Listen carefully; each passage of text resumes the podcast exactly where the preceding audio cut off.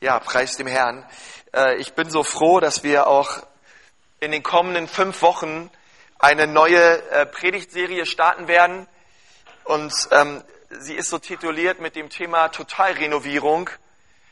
Und es geht darum, dass der Glaube zu Hause beginnt. Dort beginnt der Glaube und darüber wollen wir reden in den nächsten fünf Wochen. Und ich bin total gespannt, was Gott in den nächsten fünf Wochen tun wird. Und vielleicht magst du dich mal kurz zu deinem Nachbarn wenden und ihm sagen, du weißt was, der Glaube beginnt zu Hause. Halleluja. Halleluja. Das wäre ja schlimm, wenn wir unseren Glauben nur hier in diesen vier Wänden leben würden, oder? Äh, der wahre Gottesdienst beginnt, wenn der Gottesdienst vorbei ist. Wenn wir alle durch die Tür gehen, da beginnt der richtige Gottesdienst, da beginnt der, der Dienst an Gott, der Dienst an den Menschen. Und Gott hat uns zu diesem Dienst gerufen und ich bin einfach ja, begeistert darüber, äh, wie wir darüber gemeinsam reden können, wie können wir Jesus Christus ja, äh, ins Zentrum unseres Hauses kriegen, ins Zentrum unserer Ehen, ins Zentrum unserer Familien, unseres Single-Daseins, unserer Gemeinde, äh, je nachdem, in welcher Lebenssituation du steckst. Wie kann Jesus der Mittelpunkt, der Dreh- und Angelpunkt sein deines Lebens? Wie kriege ich das hin, dass es wirklich nur um Jesus geht und wir nicht nur darüber reden? Wie kriegen wir das hin, dass er wirklich der Herr ist unseres Lebens und nicht die Nummer zwei, drei, vier oder fünf? Und bevor wir anfangen, möchte ich nochmal mit uns beten gemeinsam. Herr Jesus, ich danke dir, dass wir hier so zusammen sind. Ich danke dir für jeden Einzelnen, der da ist. Und ich preise dich, dass es kein Zufall ist, dass wir hier sind, sondern wir sind zusammengekommen, Herr, und auch dein Wort zu hören und uns durch dein Wort verändern zu lassen. Gott, wir beten, dass dein Wort jetzt ausgeht in Kraft und dass es unsere Herzen verändert. Und ich bete auch für jede Kanzel in Deutschland, wo heute Morgen dein Wort gepredigt wird, Gott, dass es ganz stark von den Kanzeln gepredigt wird und dass Menschenleben verändert werden und dass heute Morgen in Deutschland ganz, ganz viele Menschen ihr Leben dir geben, Jesus. Wie auch heute Morgen in unserer Mitte. In Jesu Namen. Amen. Halleluja. Ich möchte euch einladen, lasst uns gemeinsam Josua 24 aufschlagen. Und wir werden uns heute die ganzen, ja, die ganze Predigt in diesem Kapitel auch aufhalten. Deswegen ähm, kannst du das schon mal hingehen. Und Weil Josua hat uns in diesem Kapitel ganz viel darüber zu sagen, was es bedeutet, Jesus als Zentrum unseres Hauses zu haben. Und wenn wir über Totalrenovierung reden und wenn wir über so ein Haus reden, äh, da muss ich an so äh, Serien denken. Ich meine, äh, meine Frau und ich, wir gucken nicht so viel fern. Das liegt daran, dass wir einfach keinen Fernseher haben. Äh, aber äh, früher weiß ich noch, da gab es so eine, da gab so Fernsehsendungen. Da ging es darum, dass irgendwelche Kamerateams ähm, zu irgendwelchen auserwählten Menschen nach Hause gefahren sind, weil die sich irgendwie beworben haben, keine Ahnung. Und was man vorfand bei denen zu Hause, war eine echte Bruchbude, ja.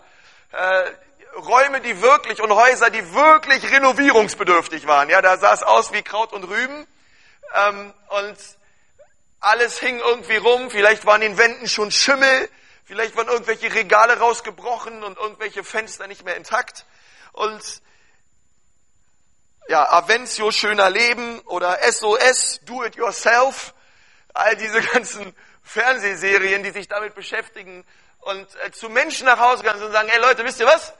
Äh, ihr habt jetzt nicht die Kohle und äh, das sehen wir auch und ihr braucht auch dringend eine Totalrenovierung. Wir übernehmen die ganzen Re Renovierungskosten für euch. Und dann hat man immer so furchtbare Vorher- und Nachherbilder. Ja? Da sieht man, wie die Bruchbude vorher aussah und dann sieht man die völlig neu eingerichtet und gestylt und schön gemacht, ja. Neue Tapete, neuer Boden, neue Möbel. Und das ist ein Unterschied wie Tag und Nacht. Äh, man erkennt die Wohnung nicht mehr wieder. Und, und ich glaube, dass es auch für so manchen Nachfolger Jesu wichtig ist, dass wir eine Renovierungsarbeit an unseren Herzen vornehmen ich sage, ich ist wirklich wahr, wenn du Jesus schon kennst, ich glaube, dass Jesus auch in diesen nächsten fünf Wochen dein Herz renovieren möchte und schauen möchte und alles rausnehmen möchte, was da vielleicht schon modrig ist, was sich da auch abgelagert hat, vielleicht auch an Sünde oder falschen Verhaltensformen. Soll es ja geben. Wer von euch weiß, wovon ich rede? Gut. Einige dabei. Aber wenn du Jesus noch nicht kennst, der Herr hat keine Renovierungsarbeiten vor in deinem Leben, sondern der Herr möchte dein momentanes Lebenshaus komplett wegnehmen, weil du baust auf einem falschen Fundament. Der möchte dir, der möchte alles komplett neu machen in deinem Leben. Und äh, ja, das ist das Allerschönste. Ja, wenn man einfach merkt, ey, Jesus hat was viel, viel Größeres vor als diese Hütte, in der ich mich momentan vielleicht auch befinde. Er hat, er hat ein Lebenshaus, die Bibel sagt sogar, eine Wohnung für uns bereitet im Himmel. Und ja, und das gilt es einfach auch zu erleben in deinem Leben, wie Jesus was völlig Neues vorhat für dich. Und ich bin einfach gespannt darüber, was Gott tun möchte. Wir hatten so vor zwei, drei Wochen, war genau die Hälfte des Jahres. Und ich habe am Anfang des Jahres mit uns einen kleinen Check gemacht und es ging darum, hey, was erwarten wir von Gott für dieses Jahr? Und ich weiß nicht, welche Erwartung du am Anfang des Jahres an Gott hattest und an dein eigenes geistliches Leben und inwiefern sich diese Sachen schon verändert haben. Aber ich möchte noch mal etwas sagen. Es gibt eigentlich nur drei Kategorien, in die wir fallen können. Die erste Kategorie ist, wir sind geistlich apathisch. Ja, wir sind geistlich wirklich erstarrt. In unserem Leben mit Jesus geht es einfach nicht mehr voran. Und ich merke, ich stecke fest. Ähm, und irgendwie merke ich, ey, ich folge Jesus nicht mehr voll und ganz nach. Und der zweite Punkt ist, ich bin geistlich kompromisshaft. Ich merke, ich komme zur Gemeinde, ich bin vielleicht auch in einer Hausgruppe, mache auch in der Anbetung mit und es ist alles schön, aber es gibt so viele Bereiche in meinem Leben, da gehe ich immer wieder Kompromisse ein. Wie gut, dass niemand weiß, was ich so abends manchmal tue, was ich mir anschaue, wie ich über Leute rede. Wie gut, dass ich das weiß und vielleicht ein paar andere aber du gehst Kompromisse ein. Ständig und immer wieder. Und das Dritte ist, ey, ich bin geistlich verzehrt. Ich merke, da brennt eine Leidenschaft in meinem Herzen für Jesus. Und ich merke, dieses Feuer wird in diesem Jahr immer heller und immer verzehrender. Und ich merke, ich bin auf dem Weg mit ihm. Und ich möchte dich mal ganz ehrlich fragen, Wer von euch würde sagen, Konsti, ehrlich gesagt, momentan in meinem Leben, ich bin geistlich apathisch und auch ehrlich gesagt, ich bin geistlich ganz schön kompromisshaft? Dann melde dich mal jetzt. Melde dich mal, wir sind ja ehrlich, wir müssen nichts vormachen. Wenn, wenn du merkst, ey, unter die ersten zwei Kategorien in meinem Leben falle ich. Okay, super, einige Ehrliche sind dabei, finde ich stark. Und ich glaube, also es gut ist, dass wir uns auf den Weg machen und sagen, ey, wir wollen uns aufmachen zu Kategorie 3. Wir wollen geistlich verzerrt sein. Wir wollen Jesus Herr sein lassen in unserem Leben. Und wir wollen tun, was ihm gefällt. Halleluja. Wer von euch sagt, geistlich verzerrt, das ist das, was ich will für mein Leben? Okay. Super.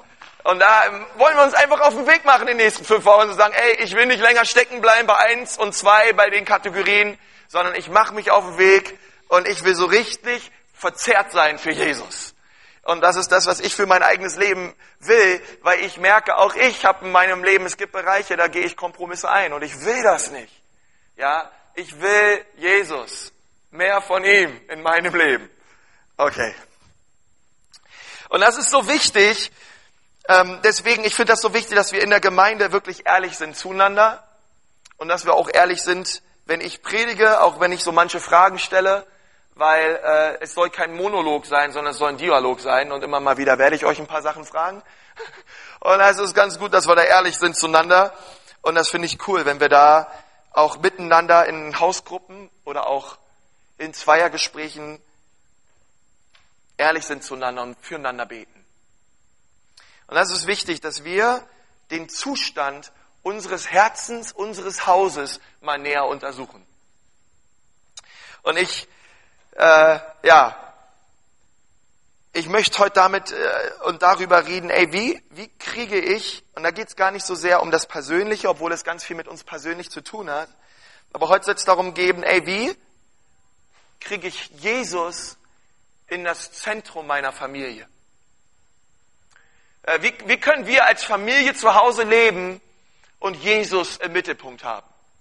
Und wenn du sagst, ey, ähm, irgendwie, wir haben, ich habe noch keine Kinder oder äh, so richtig Familienleben habe ich auch nicht mehr, ich wohne alleine zu Hause, ist es vielleicht trotzdem gut, dass du es hörst, weil ganz viele Prinzipien, über die wir heute reden, die gelten auch genauso für dich. Und wer weiß, vielleicht hast du auch irgendwann mal Familie und dann äh, kannst du diese Prinzipien erst recht anwenden. Ja, und darüber wollen wir reden. Es gab eine Umfrage in den Vereinigten Staaten und die lassen und die geben uns ein bisschen einen Blick hinein in das, wie es geistlich aussieht in den Familien heutzutage. Und es geht um christliche Familien aus Gemeinden. Und da war die Frage, wie viel Prozent der Jugendlichen der Gemeinde betrachten ihre Mütter als christlich? Und da war die Antwort 48 Prozent. Also in, in christlichen Familien, ja, wo die Jugendlichen sagen, ey, meine Mutter ist eine Nachfolgerin Jesu. Das kann ich wirklich sagen. Wie viel Prozent der Jugendlichen der Gemeinde betrachten ihren Vater als christlich? Dann sind wir nur noch bei 23 Prozent. Und die dritte Frage war, wie viel Prozent der Jugendlichen der Gemeinde haben entweder Familienandacht, Gebet oder Bibellese zu Hause erlebt? Und dann sind wir bei 27 Prozent. Und ich glaube, das sind äh, ganz verlässliche Angaben auch, weil da wurden Tausende von Familien befragt. Und ich weiß nicht, vielleicht kannst du dich auch mal zurückerinnern an deine Zeit oder auch so ein bisschen die Zeit reflektieren, die ihr momentan als Familie habt. Wie viel Prozent der Jugendlichen und der Kinder der Gemeinde haben Familienandachten, Gebeten und Bibellesen zu Hause? Da kommen wir noch nicht mal auf ein Drittel. Nicht mal auf ein Drittel der Leute. Und das sind Antworten von Leuten aus der Gemeinde. Und ich glaube, wenn wir zum Beispiel solche Dinge hören und auch erleben, wie es, in, wie es einfach auch praktisch zu Hause gelebt wird in den Familien, müssen wir, glaube ich, sagen, ey, wir brauchen eine Totalrenovierung oder eine, zumindest eine Renovierung unseres Hauses. Da ist etwas bei uns zu Hause als Familie, das muss sich ändern. Da gibt es einen Zustand, der ist so nicht mehr hinnehmbar sondern wir wollen uns auch als Familie verändern, denn wir wollen, dass Jesus das Zentrum wird unseres Hauses. Und Josua hatte genau das gleiche Anliegen auch und das wollte er am, im allerletzten Kapitel des Buches Josua auch den Israeliten mit auf den Weg nehmen. Und ich, ähm, und ich möchte euch sagen, dass dieser ganze Hintergrund von Josua 24 ist, dass Josua mittlerweile schon im letzten Kapitel ein sehr alter Mann geworden ist. Ähm, er war quasi schon wie ein Großvater und wir sehen am Ende des Buches, dass sich die ganzen Verheißungen Gottes, die er für das Volk Israel hatte, sie haben sich alle erfüllt. Stellt euch vor, unser Gott ist so treu, oder? Was er bestellt, das bezahlt er auch. Und was er verspricht, das hält er ein. Und das durften die Israeliten erleben. Sie sind hineingezogen ins verheißene Land und Gott hat sie von all, von all den Feinden befreit. Und wir sehen, dass es auch in diesem Kapitel, auch in dem Kapitel des Vor des Volkes Israels, das Volk, es befand sich wirklich in einem guten Zustand. Sie hatten genug Nahrung, sie hatten Kleidung, sie hatten Häuser, sie haben sich niedergelassen, sie hatten Freiheit und sie hatten Wohlstand. Und sie hatten nicht nur materiellen Wohlstand, den hatten sie auch, aber sie hatten einen Stand, in dem es ihnen wohlging. In ihrem Herrn. Und gleich, der gleiche Hintergrund von Josua 24 ist genau der gleiche Hintergrund, in dem wir vielleicht auch stehen und du vielleicht auch. Denn ich glaube, dass, dass wir als Nachfolger Jesu genau den gleichen Stand erleben, Klammer auf, eigentlich noch einen viel besseren in Christus. Und ich weiß nicht, wie es dir geht, aber wenn ich mich anschaue, ich muss auch sagen, ich habe auch Nahrung, ich habe auch Kleidung, ich habe auch eine Wohnung und mir geht es gut, wir haben unser Land und ich bin wirklich reich. Wenn ich mir die ganzen Umstände meines Lebens angucke, muss ich sagen, es geht mir gut. Und ich glaube, den aller, aller, allermeisten von euch auch. Denn die Bibel geht ja global für alle Menschen. Und wenn wir uns Deutschen global mit allen Menschen vergleichen, sind wir die Top drei Prozent von den Menschen, denen es am allerbesten gibt auf dieser Erde. Herzlich willkommen. Es ist so eine Gnade Gottes. Aber ich möchte auch sagen, wem viel anvertraut ist, von dem wird auch viel verlangt. Und dem Volk Israel ging es gut. Und uns geht es auch gut. Und doch, sagt Josua in, in, in Kapitel 24, Freunde, ich, ich flehe euch an und ich ringe mit euch darum, mit euren Herzen herum, haltet fest am Herrn bleibt in seiner Gegenwart. Und er wollte es so quasi in die Herzen der Israeliten hineinmeißeln, dass sie überhaupt nicht auf irgendeinen anderen Gedanken gekommen sind oder kommen werden oder jemals kommen sollen, einem anderen Herrn zu dienen als den Gott Israels. Und er, und er verbringt die ganzen, die ganzen Verse in Vers 24 damit und sagt, Leute, hey, lasst uns festhalten an Gott.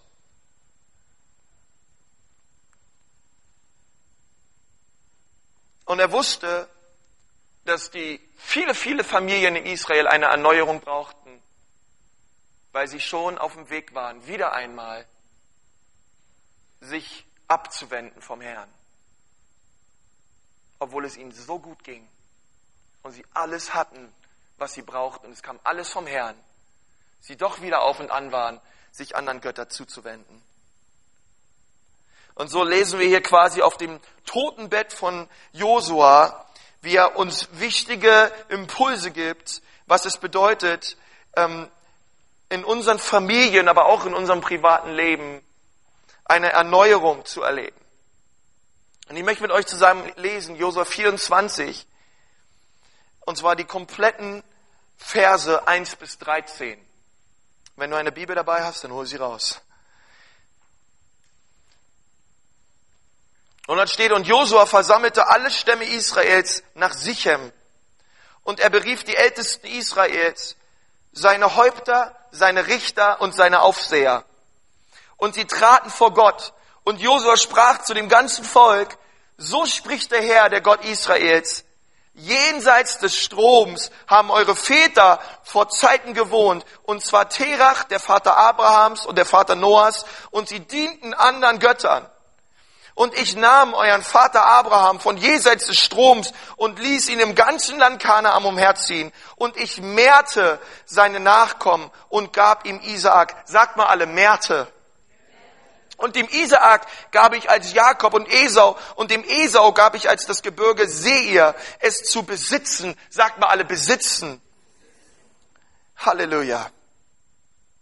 Jakob aber und seine Söhne zogen nach Ägypten hinab. Und ich sandte Mose und Aaron und schlug Ägypten, so wie ich es unter ihnen getan habe. Und danach führte ich euch heraus. Sagt mal, führte ich euch heraus.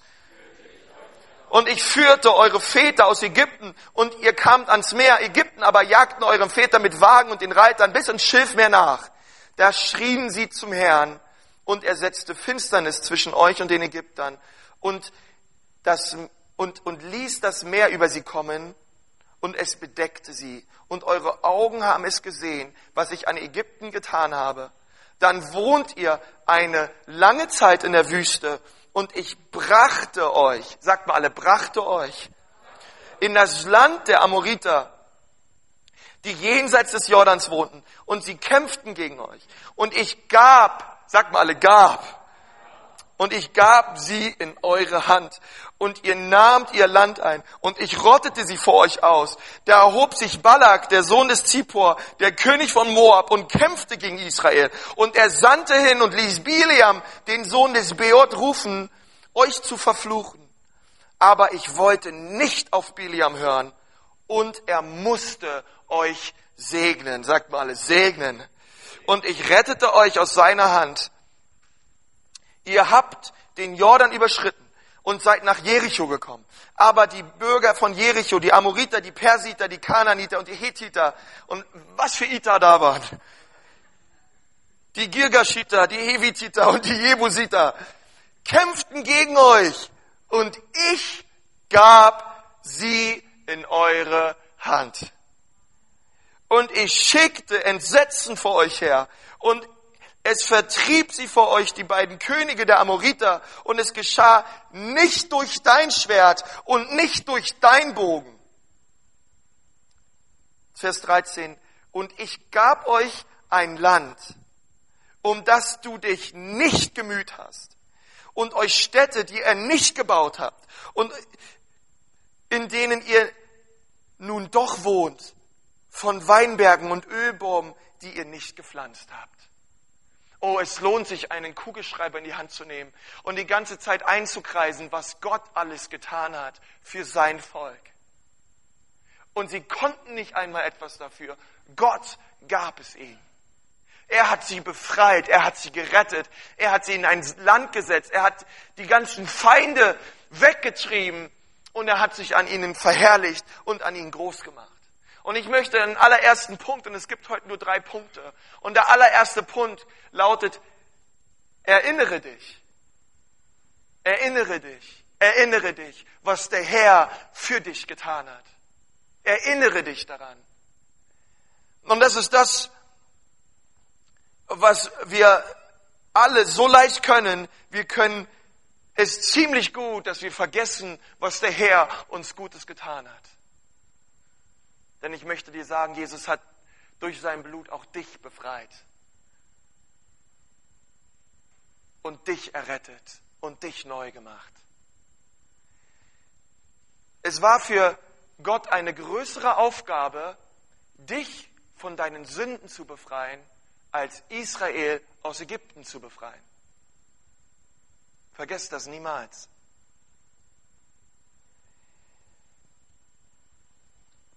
Warum nahm Josua sich so viel Zeit am Ende seines Lebens auf dem Totenbett quasi, dem ganzen Volk Israel, ja quasi die ganze Geschichte, die sie erlebt haben, nochmal zu erzählen? Er nahm sich so viel Zeit, weil sie ständig in der Gefahr waren, alles zu vergessen, was der Herr ihnen Gutes getan hat. Deswegen ist es so wichtig, dass wir uns in unseren Familien und du in deinem Glaubensleben dich immer daran erinnerst, was Gott dir Wunderbares getan hat. Das ist das Herz von Josua hier an sein Volk. Das ist das, was er sagt. Ey, so bleibt ihr am Herrn dran. Denkt dessen, was Gott euch Gutes getan hat. Meine Seele, sagt David, vergisse nicht, was der Herr dir Gutes getan hat. Und Gott, Gott ist so gut zu uns. Gott ist so gut zu uns. Vergesst, lass uns es niemals vergessen. Ein Herz haben der Dankbarkeit für Gott. Und ich möchte euch sagen, wenn wir vergessen, was Gott uns Gutes getan hat, dann verlieren wir unsere Beziehung zu ihm. Deswegen sagt Thessaloniker Brief, dankt dem Herrn alle Zeit. Werdet nicht müde darin, dankbar zu sein. Und das ist so wichtig, denn Gott möchte es tun in unseren Familien. Josua nimmt sich die ersten 13 Kapitel vor. Ihr müsst euch vorstellen, das ganze Volk Israel vor ihm.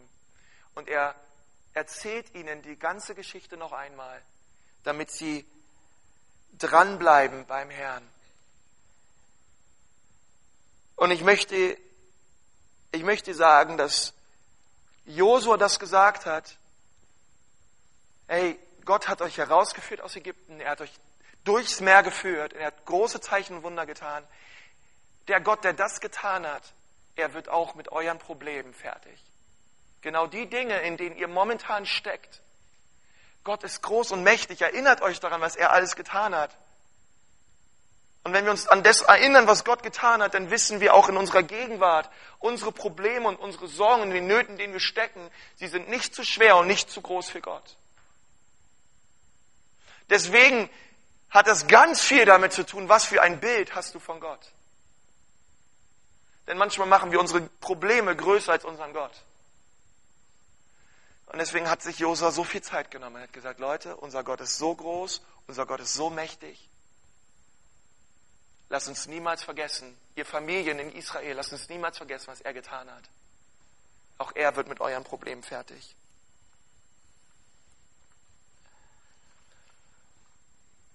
Und das Zweite ist, was Josua sagt, ist, ihr sollt euch nicht nur daran erinnern, was Gott getan hat, sondern es wird Zeit, dass ihr ganz klare Entscheidungen trefft in eurem Leben. Und ich möchte mit uns weiterlesen bis Vers 18. So fürchtet nun den Herrn und dient ihn in Aufrichtigkeit und Treue und tut die Götter weg, denen eure Väter jenseits des Stroms und in Ägypten gedient haben und dient dem Herrn. Ist es aber übel in euren Augen, den Herrn zu dienen, dann erwählt euch heute, wem ihr dienen wollt entweder den Göttern, denen euren Vätern gedient haben, als sie noch jenseits des Stroms waren, oder den Göttern der Amoriter, in deren Land ihr wohnt. Es kommt die Entscheidung. Ich aber und mein Haus, wir wollen dem Herrn dienen. Da antwortete das Volk und sagte, fern von uns sei es, den Herrn zu verlassen und anderen Göttern zu dienen, denn der Herr, unser Gott, er ist es, der uns und unsere Vätern aus dem Land Ägypten und aus der Sklaverei herausgeführt hat und der vor unseren Augen diese großen Zeichen getan hat und uns behütet hat auf dem ganzen Weg, den wir gegangen sind und unter all den Völkern, deren Mitte wir durchzogen haben. Und der Herr hat alle Völker, sagt mal alle Völker, und die Amoriter, die Bewohner des Landes vor uns vertrieben. Auch wir wollen den Herrn dienen, denn er ist unser Gott. Halleluja. Auch wir wollen den Herrn dienen, denn er ist unser Gott. Und er, er stellte das Volk Israel vor die Wahl und sagt, entweder ihr dient dem einzig wahren Gott, dem Gott Israels, der all diese Wunder getan hat, oder ihr dient diesen Göttern, denen eure Väter gedient haben trefft heute die Entscheidung. Und dann sagt er als Leiter, ich aber, ich habe schon die Entscheidung getroffen, ich und mein Haus, wir werden den Herrn dienen. Und Gott stellt uns auch vor die gleiche Option, vor die gleiche Wahl heutzutage. Unsere Götter heutzutage sind vielleicht nicht Aschgerott und Baal oder irgendwelchen, irgendwelche Höhen, ja, im fränkischen Wald, wo wir hinfahren und irgendwelche Räucheropfer darbringen vor irgendwelchen Götzen, ja sondern unsere Götter heutzutage sind Geld, es ist Materialismus, es ist vielleicht unser Geschäft, es ist vielleicht Sex, es ist vielleicht Ansehen vor Menschen. All diese Dinge, die genauso unser Herz in Angriff und in Beschlag nehmen wie die Götter zur Zeit Israels.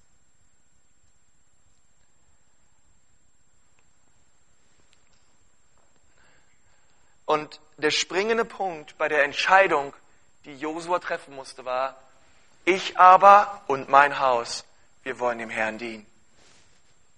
Und darum soll es heute Morgen gehen, dass du eine, mit einer festen Entscheidung in deinem Herzen rausgehst aus diesem Gottesdienst und sagst, als Familienvater sagst, ich und mein Haus, ich und meine Familie, wir werden dem Herrn dienen. Dass du hier rausgehst als Ehemann und sagst, ich und meine Frau in unserer Ehe, wir werden den Herrn dienen. Ich und meine Gemeinde, wir werden den Herrn dienen. Und ich finde das so, so cool, dass es heißt, ich aber, ich aber, ich werde dem Herrn dienen. Denn ich möchte sagen, die Entscheidung, sie fängt an bei dir.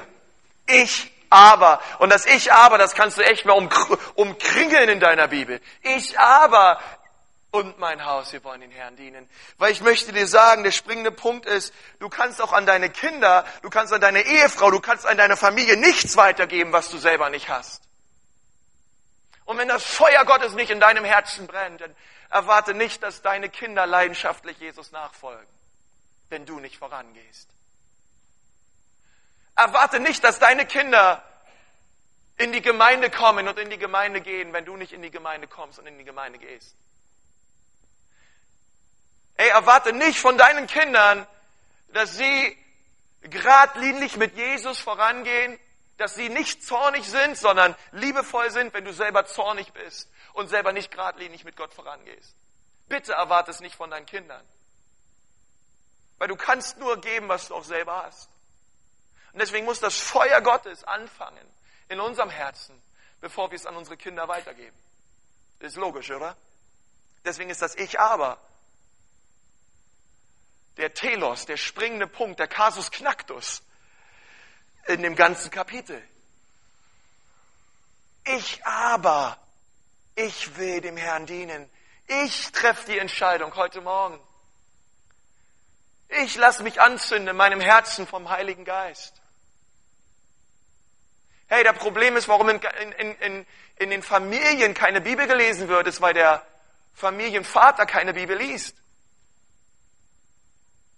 Das Problem in Familien, warum man nicht zusammen betet und die Kinder nicht gesegnet werden, ist, weil, die, weil das Ehepaar nicht gemeinsam betet und die Kinder dann auch nicht segnet. Ich möchte euch sagen, ähm, ich bin Gott so dankbar und wenn ich auf mein Leben zurückschaue, mein Herz ist voll mit Dankbarkeit. Ich möchte sagen, mein, mein, mein Vater hat in unserer Kindheit schon ziemlich viel gearbeitet und er war viel unterwegs.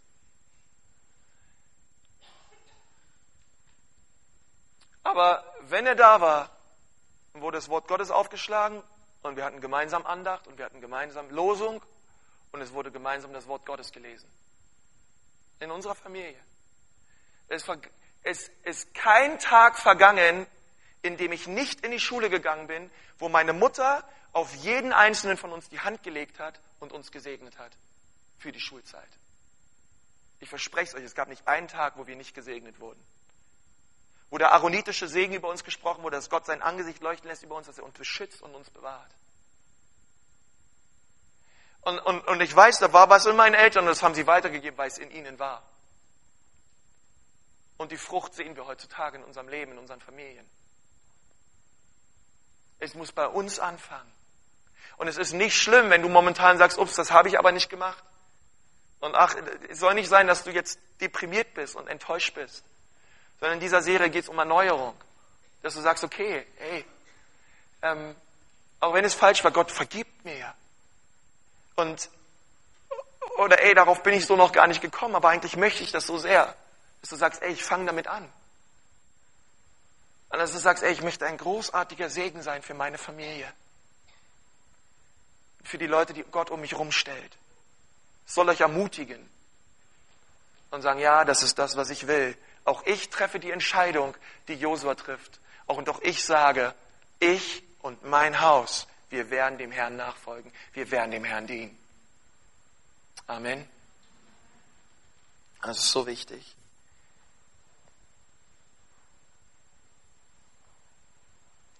Denn diese Entscheidung, die du heute triffst, die beeinflusst dein Familienleben, sie beeinflusst dein Eheleben, sie beeinflusst dein Leben im Ganzen.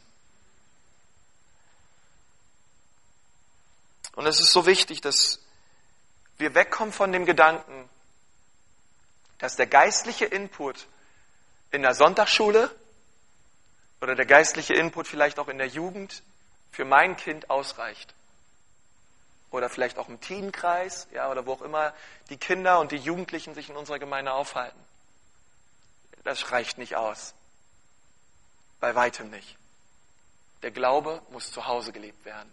Und wenn der Glaube nicht zu Hause gelebt wird, dann ist der Glaube ganz schnell auch wieder weg. Glaube ist etwas, was am aller, zu aller, allererst nach Hause gehört. In unsere vier Wände.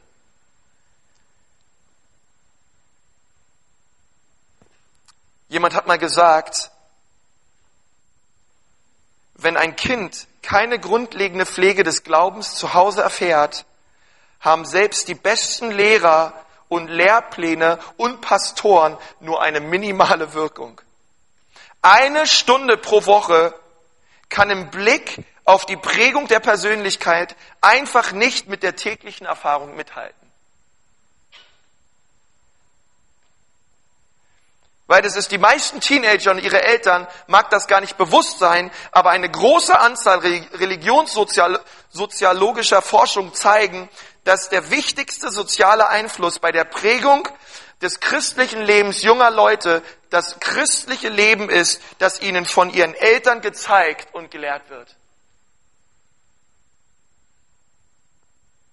Und jetzt kommt mein Lieblingszitat. Das ist von Dr. Roland Martinson vom Luther Seminary, der sagt, wir sollten die Kinder ihre Eltern bei der Kirche absetzen lassen, die Eltern schulen und sie wieder zurück auf ihr Missionsfeld senden, ihr Zuhause, um dort Christen aufzuziehen. Und das ist, deswegen, deswegen reden wir ja fünf Wochen drüber, damit du sagst, ey, Gottesdienst fängt zu Hause an. Es ist schön, dass wir zusammen sind, weil sobald wir aus der Tür gehen, ey, da geht mein Leben als Nachfolger Jesus erst so richtig los. Und da möchte ich meine Kinder prägen und die Leute in meiner Familie.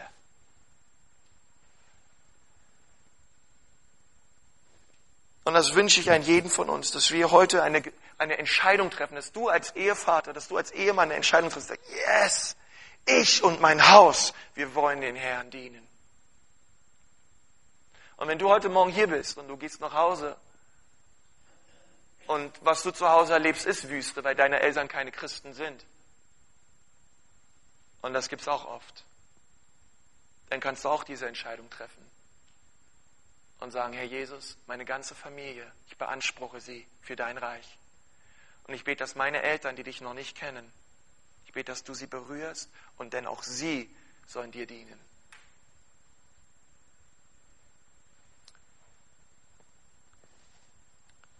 Der erste Punkt ist, ich erinnere mich daran, was Gott Gutes und Großartiges getan hat in meinem Leben.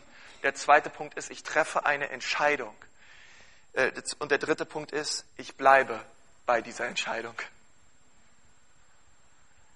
Ich möchte weiterlesen ab Vers 25.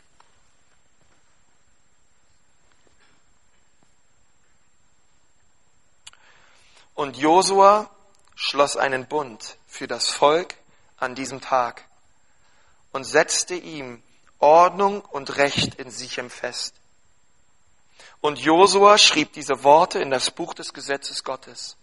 Und er nahm einen großen Stein und richtete ihn dort auf, unter die Terebinte, die bei einem Heiligtum des Herrn steht. Und Josua sagte zum ganzen Volk, siehe, dieser Stein soll Zeuge gegen uns sein denn er hat alle Worte des Herrn gehört, die er mit uns geredet hat. Und er soll Zeuge gegen euch sein, damit ihr euch Gott nicht verleugnet, damit ihr euren Gott nicht verleugnet. Und Josua entließ das Volk, jeden in sein Erbteil. Und Josua sagt zum Schluss, hey, so wichtig, dass ihr, dass ihr all das lebt, dass ihr euch daran erinnert, dass ihr eine Entscheidung trefft und dass ihr in der Entscheidung, die ihr getroffen habt, dass ihr darin bleibt und darin lebt und darin vorangeht. Dieses Bleiben in der Entscheidung, die wir treffen für Jesus, das ist so wichtig. Denn ich möchte dir sagen, nur weil du dich für Jesus entschieden hast, heißt es noch lange nicht, dass der Teufel dich jetzt in Ruhe lässt. Jetzt geht der Kampf erst richtig los. Aber Weißt du, du stehst in diesem Kampf ja nicht irgendwie wehrlos da, sondern im Gegenteil. Der in dir ist größer als der, der in der Welt ist. Jesus lebt in dir. Und er gibt dir das Schwert seines Geistes und er gibt dir das Schild des Glaubens, er gibt dir sein Wort, er gibt dir seinen innewohnenden Heiligen Geist. Und er schenkt dir den Glauben, denn die Bibel sagt es, er hat einen jeden das Maß des Glaubens zugeteilt. Römer 12, Vers 3. Gott schenkt dir den Glauben, über Mauern zu springen. Gott schenkt dir den Glauben, die Dinge zu überwinden. Und Josua nahm einen Stein und er hat gesagt, dieser Stein soll Zeuge sein, weil dieser Stein hat alles mitgehört. Und, und ich glaube, dass es manchmal gut ist, dass man vielleicht so etwas hat, was einen daran erinnert, zu sagen, diese Entscheidung, die ich getroffen habe, da bleibe ich bei. Deswegen tragen Eheleute so einen Ehering. Das ist eigentlich sowas ähnliches wie so ein Stein. Um zu sagen, ey, ich liebe meine Frau, ich werde sie achten und ehren.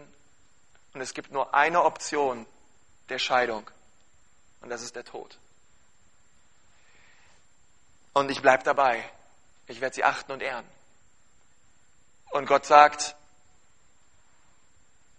ey, dieser Stein hier, der soll als Zeuge gegen euch verwendet werden, falls ihr euch abwendet und anderen Göttern nachläuft. Und vielleicht wäre es gut auch in eurer Familie, vielleicht auch in deiner Ehe. Vielleicht nimmst du dir einen Stein, ja, gehst in den Wald heute und holst dir einen oder weiß ich nicht wo. Und schreibst darauf, Josua 24 und ja, Vers, Vers 15 und sagst, ey, wir haben uns entschieden, wir folgen und wir dienen Jesus. Und wenn immer du darauf schaust, sagst du, ey, ja, das ist das, was wir wollen als Familie. Das ist das, was wir wollen in unserer Ehe. Und wenn immer es anders läuft, du gleich einen kleinen Reminder hast, eine kleine Erinnerung hast. Hey, wir haben doch gesagt, wir bleiben beim Herrn. Und wir folgen ihm treu nach.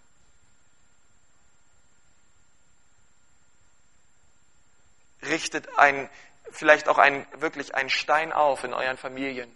Richtet einen Stein auf in deiner Wohnung. Und sagt, dieser Stein, der soll uns daran erinnern, welches Versprechen wir Jesus gegeben haben, ihm treu nachzufolgen.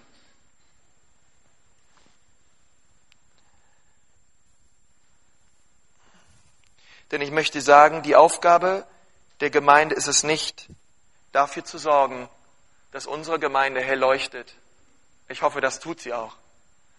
Und dass hier die Herrlichkeit Gottes aussieht, dafür sorgen wir auch. Aber die, die Vision ist ja noch viel größer. Viel stärker ist es, wenn die Herrlichkeit Gottes und das Licht Jesu so stark strahlt aus allen möglichen Wohnungen in ganz Nürnberg, Fürth und Umgebung. Die Herrlichkeit Gottes überall ist. Weil wir merken ja, wir sind Träger seiner Herrlichkeit, wir sind Träger seiner Gegenwart. Und wir haben ganz viele Familien, ganz viele Wohnungen und Häuser überall in der Stadt, wo man merkt, ey, wenn man da reingeht, wenn man sich mit den Leuten trifft, da pulsiert das Leben Gottes. Und deswegen ist es so wichtig, dass der Glaube zu Hause gelebt wird. Und ich möchte, dass wir heute Morgen eine Entscheidung treffen und sagen, ey, mein Christsein soll authentisch sein. Ich will meinen Glauben zu Hause leben. Ich lege ab alle Heuchelei. Und ich entscheide mich als Ehemann und ich entscheide mich als Familienvater mit meiner Frau zusammen. Unsere Kinder sollen dem Herrn dienen. Und wir werden ihnen in ihrem, wir werden in der Nachfolge Jesu ihnen ein gutes Vorbild sein. Ich möchte mit uns beten.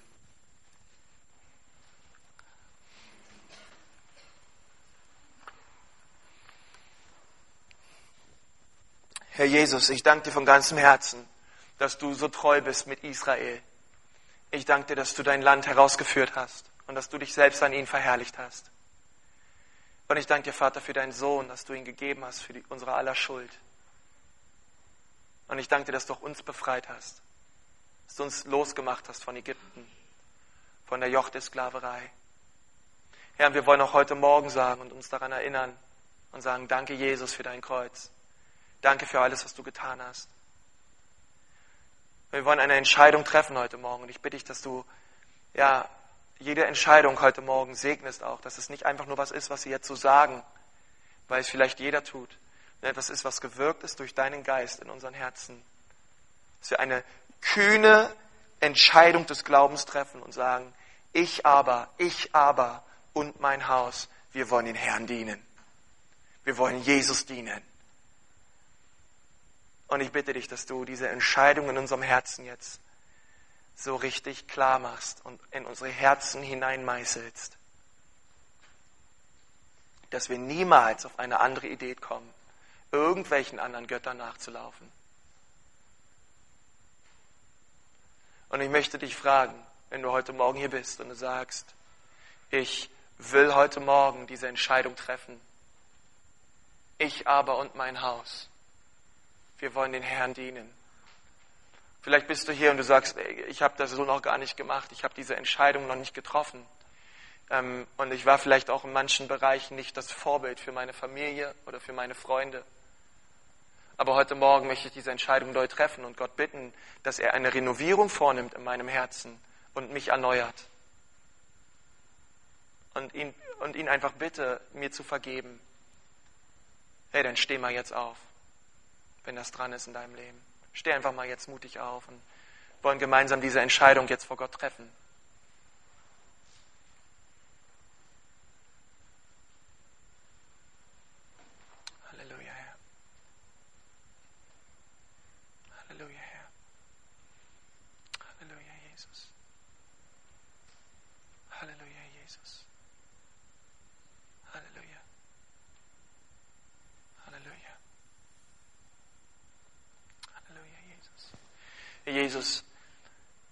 Ich danke dir für jeden Einzelnen, der steht. Und ich bete, Jesus, dass du diese Entscheidung, die sie auch heute Morgen treffen, dir voll und ganz nachzufolgen und dich so als Zentrum in ihrem Hause neu zu errichten, Herr, dass du diese Entscheidung jetzt festigst in ihrem Herzen. Und Gott, dass du sie berührst, Herr, und sie zu Frauen und Männern machst, die dir ganz klar nachfolgen. Und Gott, dass auch die nächsten Wochen ein ganz besonderer Segen werden, so für sie, für ihre Familien, in welcher Beziehung auch immer sie stehen. In Jesu Namen. Amen. Amen. Komm, lasst uns doch alle gemeinsam nochmal aufstehen.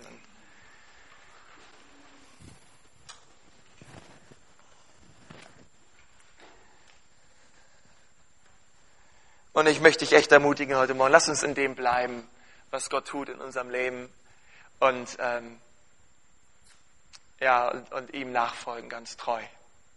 Ja. Halleluja. Ich möchte euch nochmal segnen, auch für die kommende Woche. Herr Jesus, ich danke dir jetzt für diesen Gottesdienst. Und ich bete, dass dein Wort, was ich gepredigt habe, Frucht bringt, Herr. 30, 60, 100-fältig in dem Leben von jedem Einzelnen. Und wir befehlen auch ja, dem Widersacher, dass er weicht dort, wo er versucht zu rauben. In Jesu Namen. Und ich segne euch in dem Namen des Vaters, des Sohnes und des Heiligen Geistes. Ich segne euch damit, dass ihr den Glauben zu Hause lebt. Und dass euer wahrer Gottesdienst jetzt beginnt. In Jesu Namen. Amen.